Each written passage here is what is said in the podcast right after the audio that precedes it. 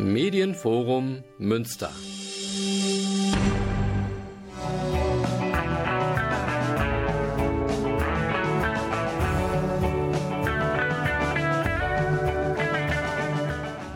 Radio Fluchtpunkt, das Magazin der GGUA Flüchtlingshilfe.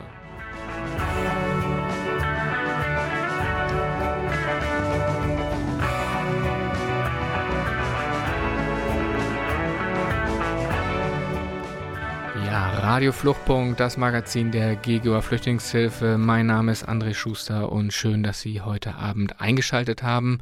Wir sind zurück aus der Weihnachtspause mit etwas Verzögerung. Es ist nämlich schon der Februar, wenn diese Sendung ausgestrahlt wird.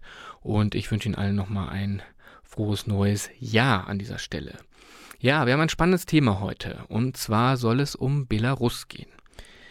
Nach der Präsidentschaftswahl in Belarus am 9. August 2020 brach im ganzen Land eine historische Protestwelle los. Und die Proteste werden dabei von Personen unterschiedlichen Alters und Berufsgruppen getragen. Ja, die Reaktion der Machthaber um Alexander Lukaschenko reagierte unmittelbar ähm, und natürlich für autoritäre Regime üblich mit Gewalt und Folter. Ja, viele Aktivistinnen, ähm, Journalistinnen sowie die Opposition wurde daraufhin aus dem Land getrieben, viele NGOs verboten. Es kursieren Zahlen von etwa ungefähr, es ist natürlich immer schwer zu überprüfen, von 1400 politischen Gefangenen. Ja, und die Festnahmen und Verurteilungen dauern auch bis heute an.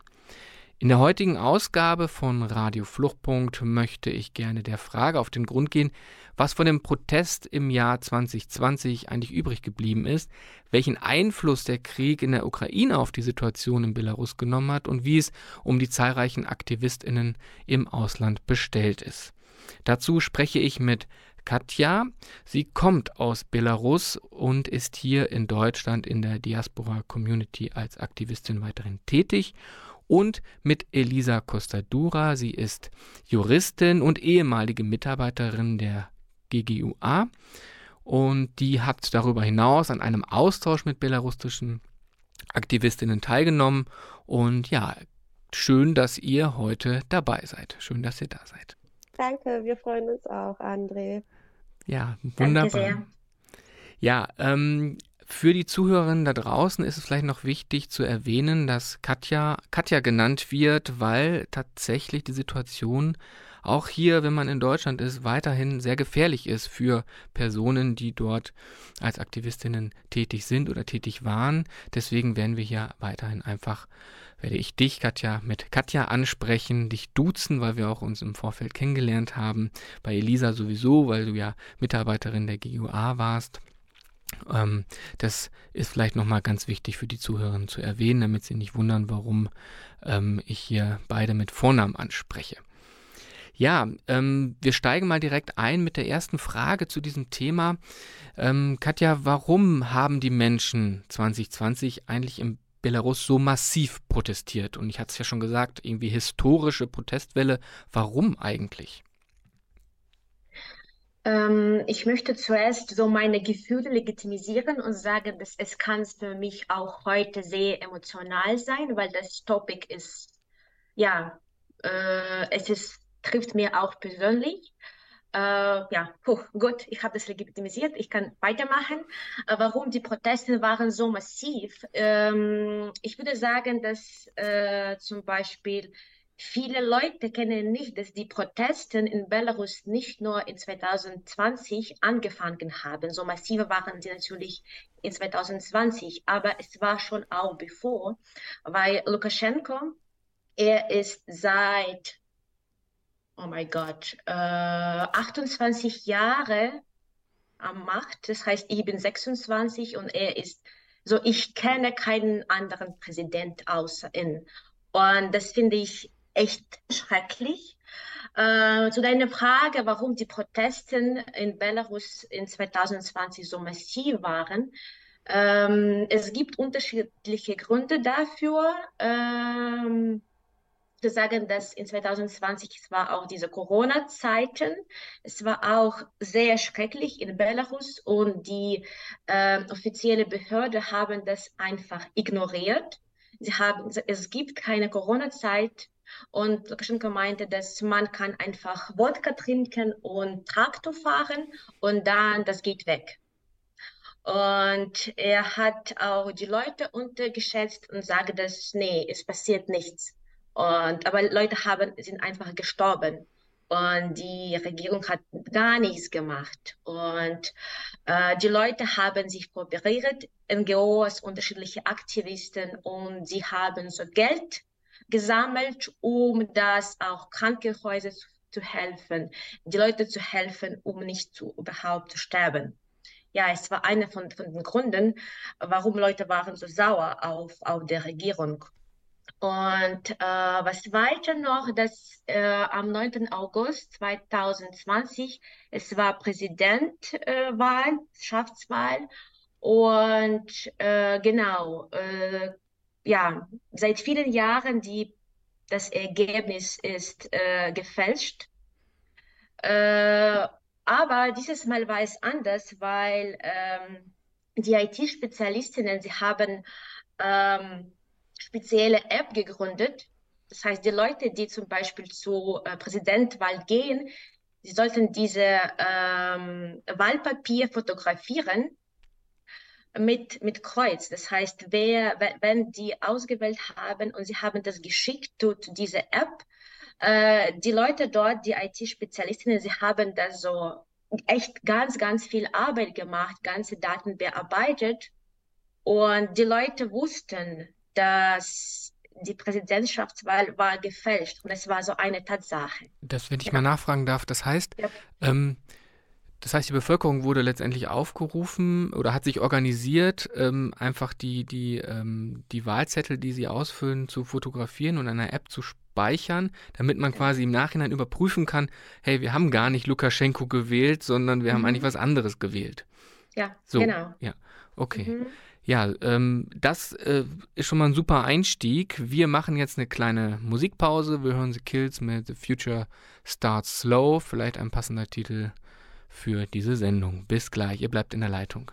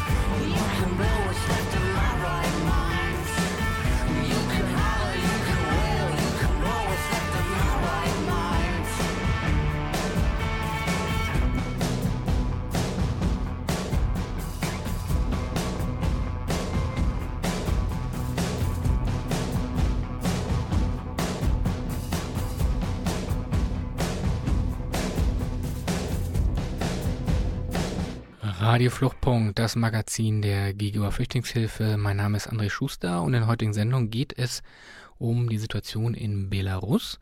Und dazu spreche ich mit Katja, eine Aktivistin hier, die in Deutschland lebt, und Elisa Costadura, eine Juristin, und die sich ebenfalls mit dem Thema schon beschäftigt hat. Und ja, wir haben gerade schon ähm, ausführlich gehört von ähm, Katja, welche Gründe unter anderem zu diesen Protesten in Belarus geführt haben.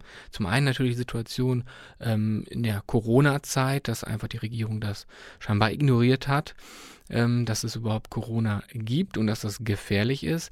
Und auf der anderen Seite natürlich auch die gefälschte Wahl am 9. August 2020. Ähm, vielleicht noch eine Frage direkt hinterher. Ähm, das war auch tatsächlich meine Wahrnehmung. Ich bin ja von, von Hause aus ähm, Politikwissenschaftler und ich gucke mir gerne natürlich dann diese, diese ähm, Bewegungen, Protestbewegungen an und verfolge die auch. Und da ist mir aufgefallen, dass zumindest medial ähm, oder auch vielleicht auch von der Öffentlichkeit diese Bewegung, diese ähm, Protestbewegung als ja besonders feministisch geprägt wahrgenommen wurde. Die Frage wäre jetzt, und da würde ich auch gerne Elisa natürlich gerne mit ins Boot holen, damit nicht Katja alles alleine ähm, erklären muss. Ähm, die Frage tatsächlich, ähm, ist das überhaupt so ähm, und was macht das gegebenenfalls, ähm, gegebenenfalls vielleicht so besonders, ja, dass es vielleicht feministisch geprägt ist? Also vielleicht kann Katja erstmal was dazu sagen. So äh, zum Beispiel die äh, diese, diese Point von Lukaschenko, dass die, die Frau, dass die offizielle Behörde, die unterschätzen Frauen und sagen, dass sie sind nicht für Politik geeignet oder nicht für etwas äh, Wichtiges im Leben geeignet sind. Sie sind nur für zu Hause, für Kochen, für Kinder. Und die, die andere da, Sache so äh, dürfen die Frauen nicht machen. Ich würde auch sagen, dass auch die Gesellschaft in Belarus ist es echt viel, viel von äh, Patriarchat geprägt. Das heißt, äh, Lukaschenko auch sieht sich als so, er sagt auch zu ihm selbst, dass ich bin so Vater, Vater des Landes. Und äh, ich glaube, es ist auch so wichtig zu sagen, dass äh, von diesem äh, Perspektive, dass er sieht alle, alle Frauen, dass, so, dass sie nicht nichts sind, so gar nicht sind. Ja. Ähm. Okay. Und ähm, wenn ich das auch richtig im Kopf habe, mhm. ist ja eigentlich die, die bekannteste Oppositionspolitikerin ja eben auch eine Frau. Ja, das passt natürlich ganz gut in das Bild, wenn Lukaschenko sagt, dass ähm, Frauen nicht für die Politik gemacht sei und dann ist da eine ähm, ähm, ähm, ja, Führungskraft der Opposition, eine Frau und auch eigentlich relativ beliebt, ja, oder sehr beliebt, mhm. ähm, die jetzt aber ja auch sich im Ausland ähm, befindet, soweit ich informiert bin. Das wird sicherlich auch dazu beigetragen haben. Aber holen wir vielleicht mal noch Elisa mit ins Gespräch. Wie ist denn dein Blick darauf überhaupt? Ähm, ja, also ich habe natürlich zwei unterschiedliche Blicke. Ich habe einmal den Blick äh, der letzten Jahre ähm, und jetzt habe ich den Blick, äh, seitdem ich den Austausch mit den belarussischen Aktivistinnen ähm, machen durfte im November und Dezember diesen Jahres. Ähm, aber insgesamt würde ich sagen, dass die Bewegung schon als sehr äh, von Frauen äh, oder Frauensternchen zumindest eben äh, äh, vorangetrieben wurde. Ähm, und das ist äh, ein Bild, was ganz klar in Deutschland angekommen ist und etwas, was ich auch wusste, bevor ich den äh, Austausch gemacht habe. Es gab halt diese sehr, sehr eindrücklichen ähm, Bilder ähm, eben der Frauen ähm, auf den Demonstrationen, die sich äh, an den Händen gehalten haben und eben, ich denke, oft weiße Kleider getragen haben und rote äh, Rosen oder rote Blumen.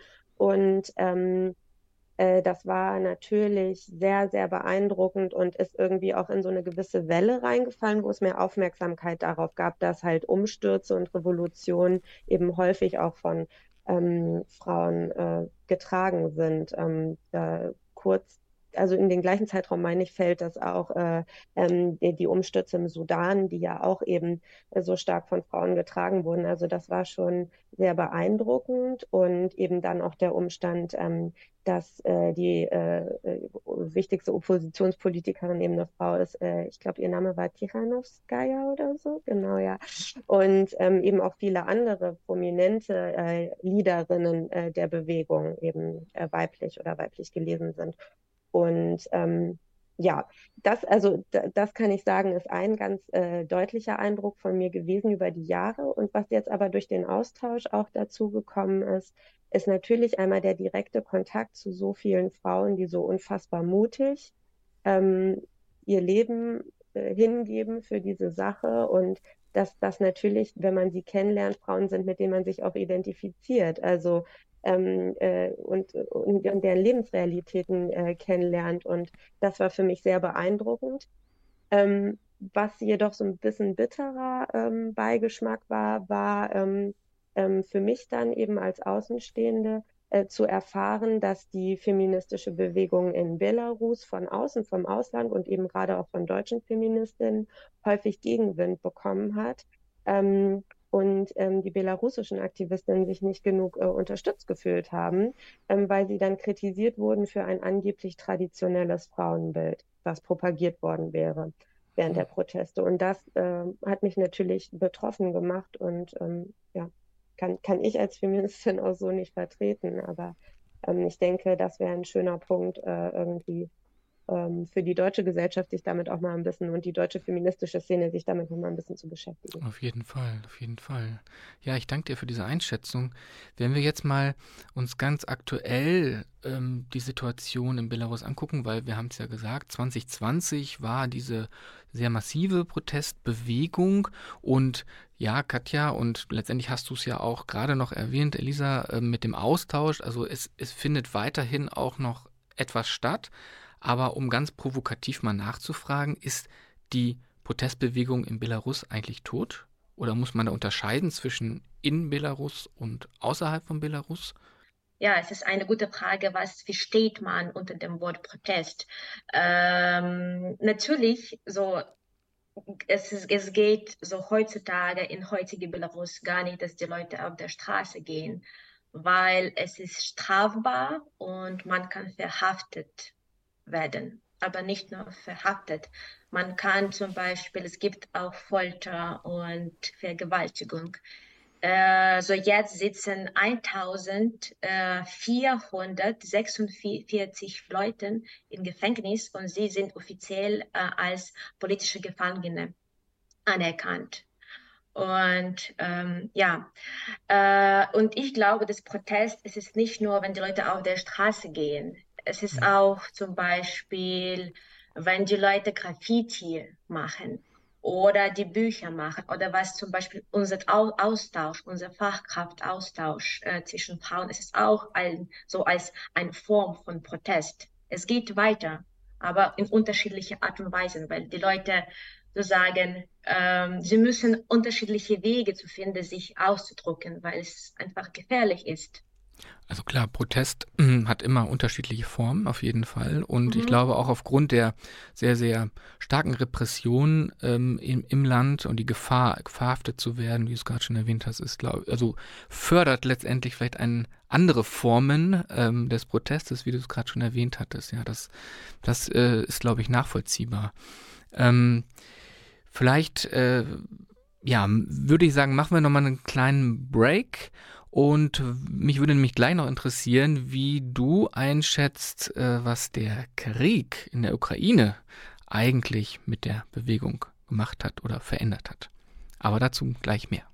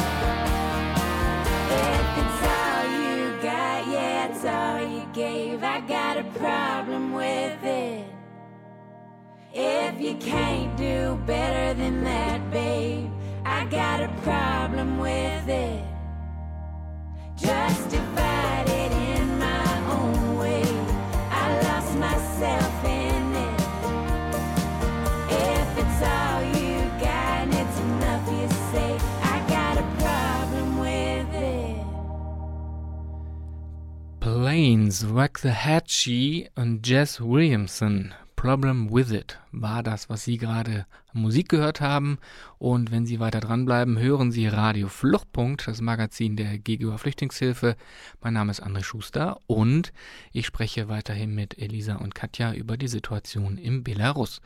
Und ja, meine letzte Frage, die ich ja quasi schon geteasert habe vor der Musikpause, war letztendlich, welche Rolle spielt jetzt eigentlich der Krieg in der Ukraine in Belarus? Denn wir wissen natürlich alle, dass Lukaschenko und Putin sich irgendwie verstehen. Manchmal hört man auch irgendwie Gegenteiliges.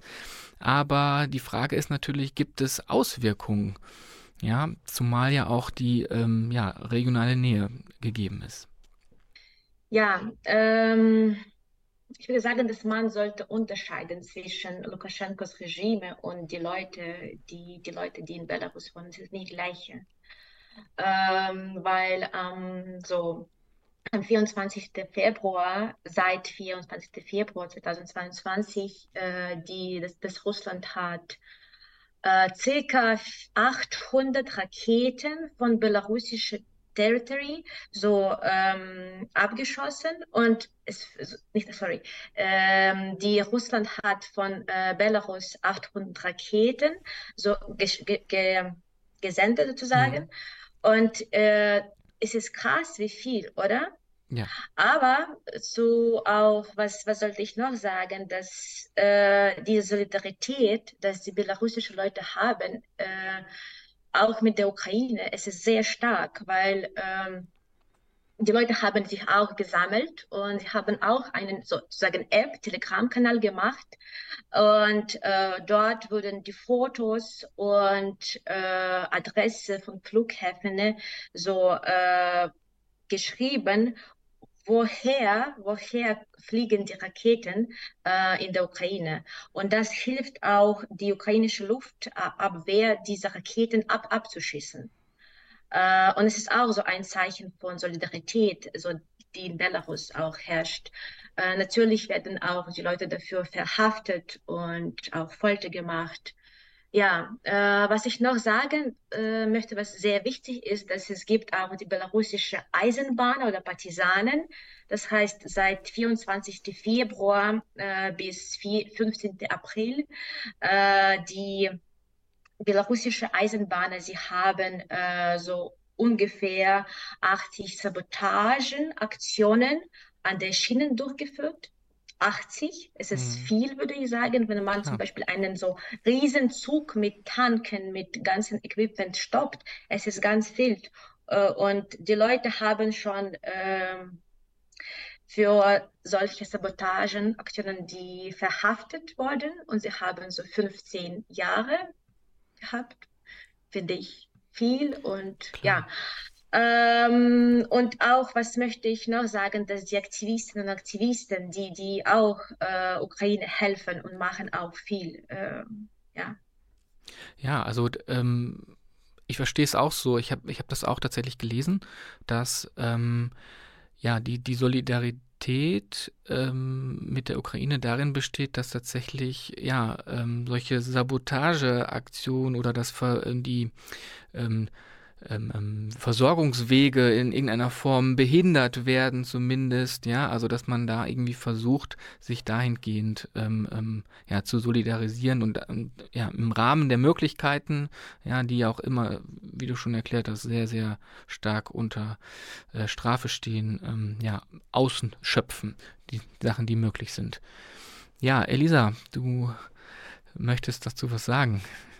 Ja, ich, äh, ich wollte noch äh, ähm, anmerken, also was mein Eindruck war von dem, was eben bei unserem Austausch mir die Aktivistinnen erzählt haben, ist, dass äh, durch den Beginn des Krieges ähm, eigentlich auch ein bisschen äh, Protest gegen äh, Lukaschenka sich in Kriegsprotest äh, ähm, umgewandelt hat oder dass das eine Form ist, dadurch, dass halt eben, ich weiß nicht, Katja, ob ich das richtig verstanden hatte, aber dadurch, dass dieser ganz offene, ähm, breite Protest wie 2020 halt nicht mehr möglich war, diese Form von ähm, Protest gegen den Krieg und Protestaktionen gegen den Krieg in der Ukraine eben auch eine Form geworden ist, seinem äh, seiner Ablehnung des Regimes Ausdruck zu verleihen, abgesehen von der Solidarität der Ukraine und den ukrainischen Menschen gegenüber.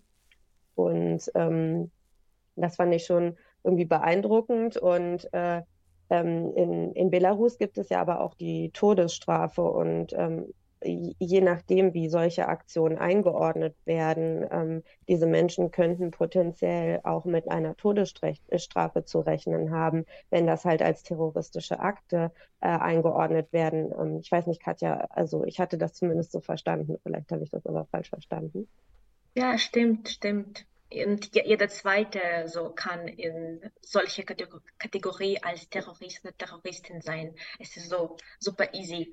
Ja, dazu sein. Und du hast recht, Lisa, äh, dass am 5, ungefähr am 25. Februar letztes Jahr, es war so riesige Protestdemonstration äh, in Minsk, wo die Leute sich gegen äh, den Krieg protestiert haben.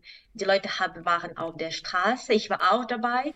Und ähm, es, war, es war sehr schön andererseits, weil die Leute haben sich geeignet und es war sehr stark, würde ich sagen. Aber andererseits, es war auch sehr gefährlich, äh, auch wenn ich jetzt das spreche, meine Stimme, würde ich sagen, ein bisschen äh, nervt.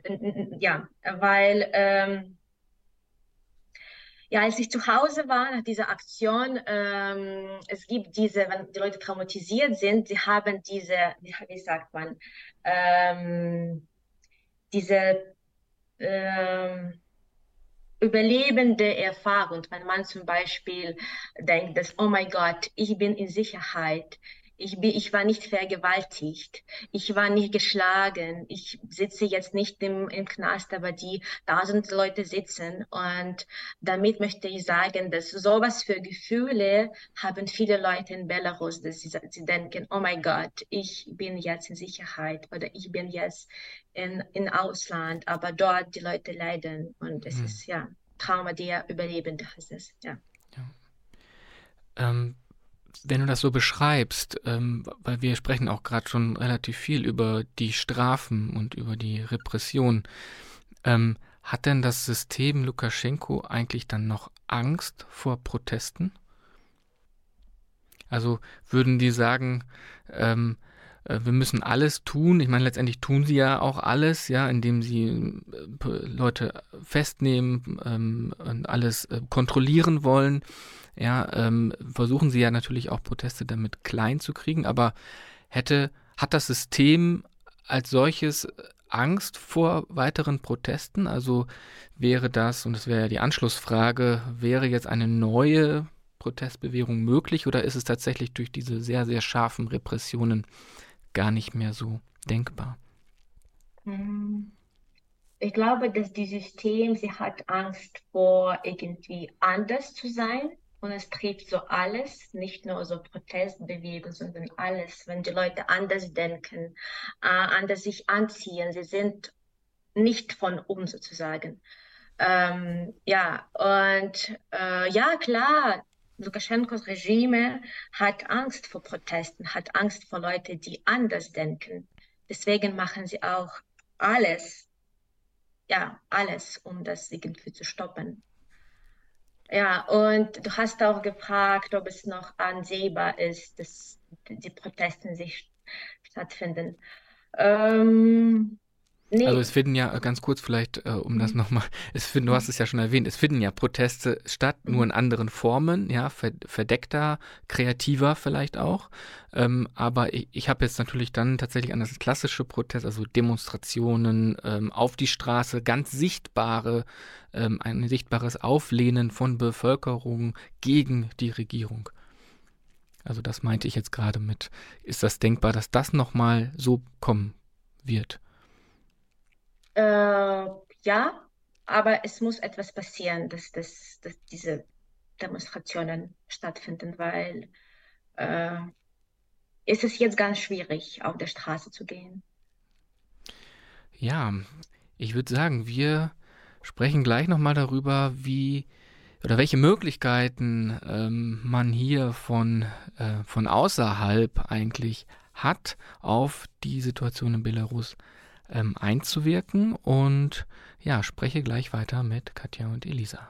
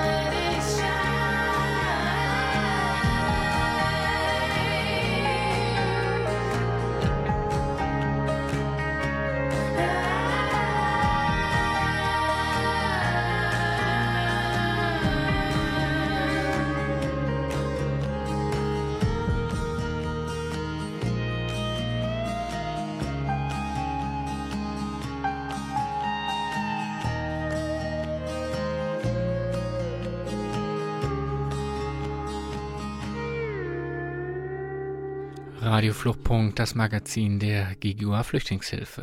In der heutigen Sendung spreche ich mit Elisa und Katja über die Situation in Belarus. Wir haben auch schon ganz, ganz, ganz, ganz viel gehört ähm, zur Situation, zur Protestbewegung, zu veränderten Protestformen. Und die Frage ist jetzt natürlich ähm, gerade auch speziell ähm, für dich, ähm, Katja, aber auch für Elisa, weil letztendlich, wir wollen gleich noch gerne über diesen Austausch sprechen, den ähm, ihr gemacht habt. Ähm, welchen oder was für Möglichkeiten gibt es denn eigentlich für diese vielen Menschen, die ja letztendlich Belarus auch verlassen haben, jetzt im Ausland sind, zum Beispiel hier in Deutschland, so wie du, Katja, ähm, Einfluss zu nehmen auf die Politik im weitesten Sinne in Belarus? Mm, Seit 2020, seit 2020 viele, viele NGOs in Belarus waren liquidiert. So bei vielen meine ich 640 waren liquidiert und viele, viele, viele von diesen Organisationen, sie sind jetzt in Georgien, in Litauen, in Lettland, in Polen, so echt viele Belarusen und sie arbeiten so von Ausland für, für Belarus.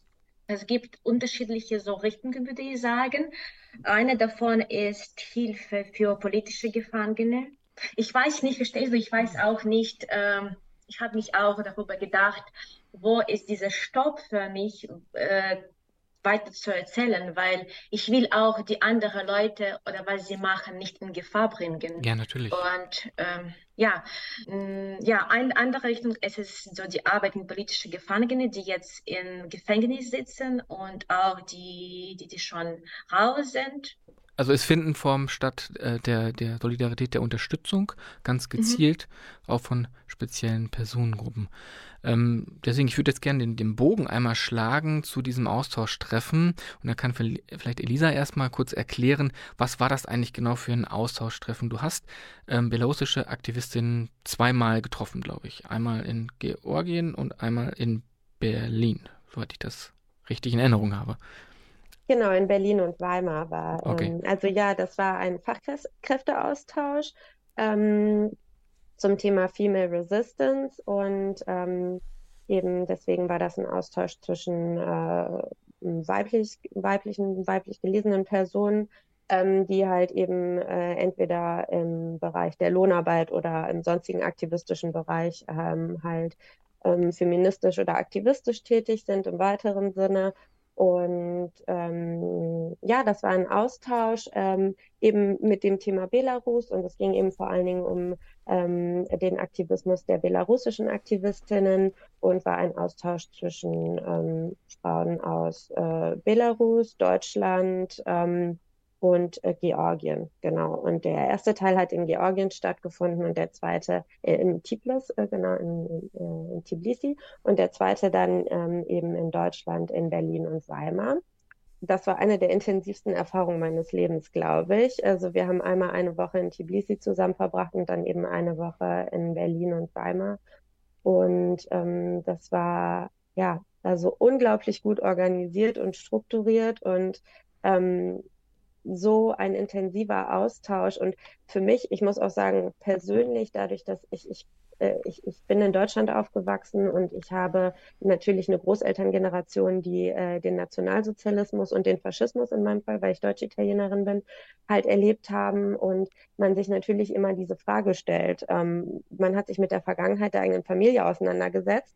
Ähm, klar, oder im besten Fall hat man das getan. Aber die Frage so, was würde ich tun, wenn, die bleibt natürlich. Und äh, so viele Frauen zu treffen, oh, ich habe Gänsehaut, so viele Frauen zu treffen, die halt vor genau dieser Situation halt wirklich gestanden haben, von einem Tag auf den anderen, ihr Leben unter Umständen aufgeben zu müssen und diese Entscheidung zu treffen, das ist unglaublich. Das, äh, ja, man kann sich wirklich nur wünschen, dass man das selber nicht erleben muss. Und ähm, darum ging es im Prinzip. Und es war ganz viel erstmal auch ähm, darüber sprechen, so was, was ist unser Background, was machen wir beruflich oder aktivistisch und dann eben auch herauszuarbeiten, wie können wir zusammen, ähm, wie können wir zusammen eben etwas tun? Wie können wir den Aktivismus in Belarus und in der Diaspora unterstützen?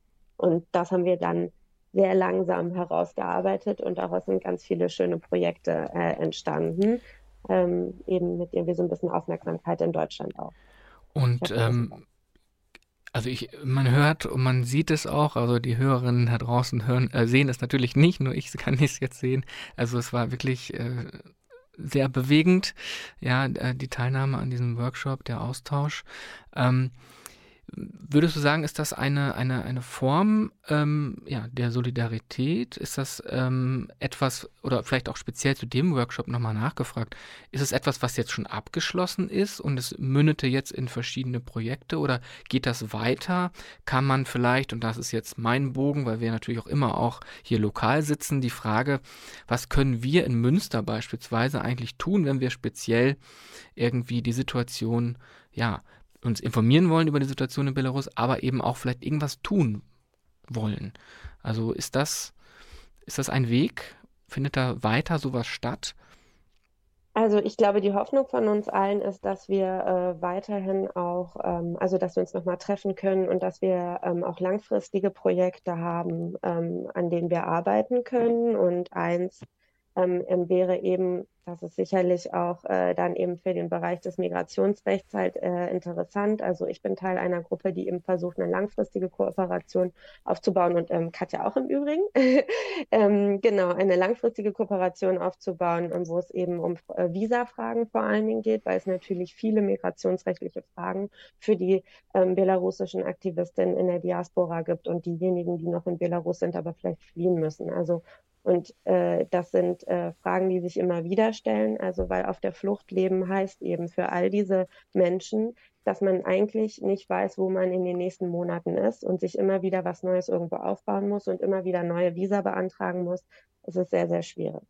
Ähm, ansonsten haben wir kleinere Projekte gemacht, unter anderem ähm, halt haben wir ähm, Sticker mit QR-Codes entworfen, ähm, wo Informationen über Belarus sind. Wir haben eine Filmveranstaltung in Weimar gemacht, eine Human Library in Berlin. Ähm, wir schreiben Artikel und wir machen eine Podcast-Sendung, in der zwei andere Aktivistinnen interviewt werden, die ähm, genau auf die wir dann auch vielleicht noch aufmerksam machen.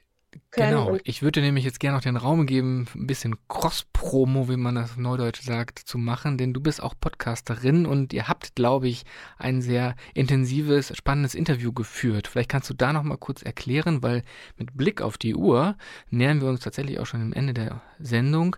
Ähm, kurz erklären, wo kann man das nachhören? Ähm, wie kann man euch erreichen?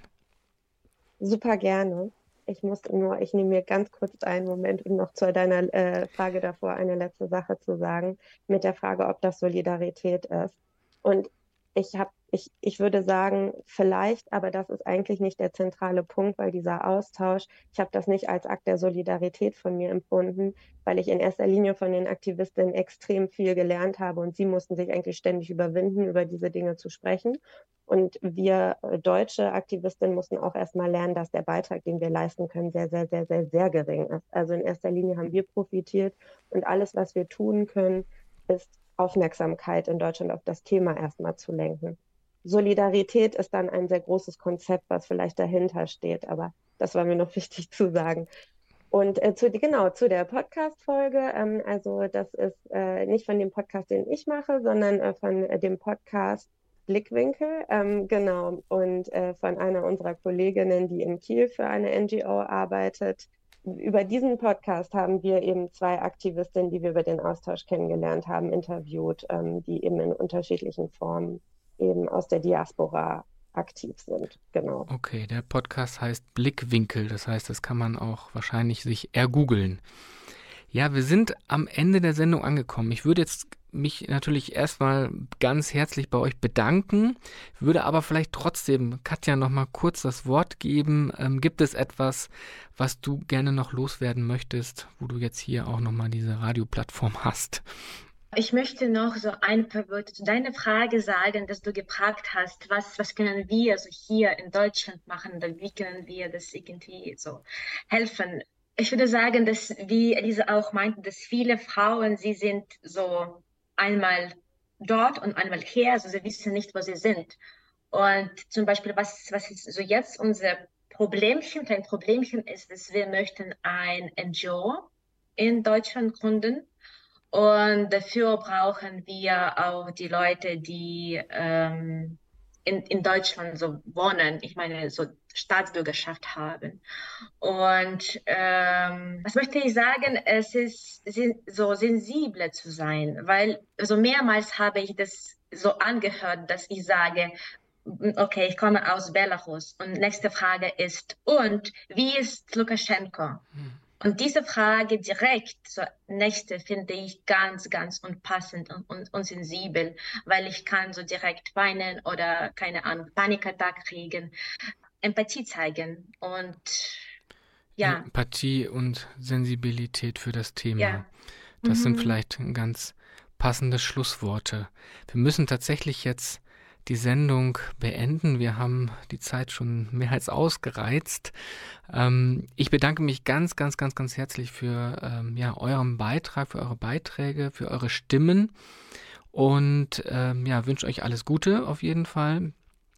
Und ja, wenn Sie vielleicht auch noch mal ähm, weiter zu dem Thema forschen wollen, sich schlau machen wollen, damit Sie eben auch sensibel und ähm, empathisch darauf reagieren können, wenn Sie Leute treffen, dann ähm, können Sie natürlich den Podcast Blickwinkel noch mal sich anhören. Und ähm, ja, ansonsten kann ich nur sagen, ich wünsche Ihnen einen schönen Abend und schalten Sie das nächste Mal auch wieder ein. Machen Sie es gut. Thank you.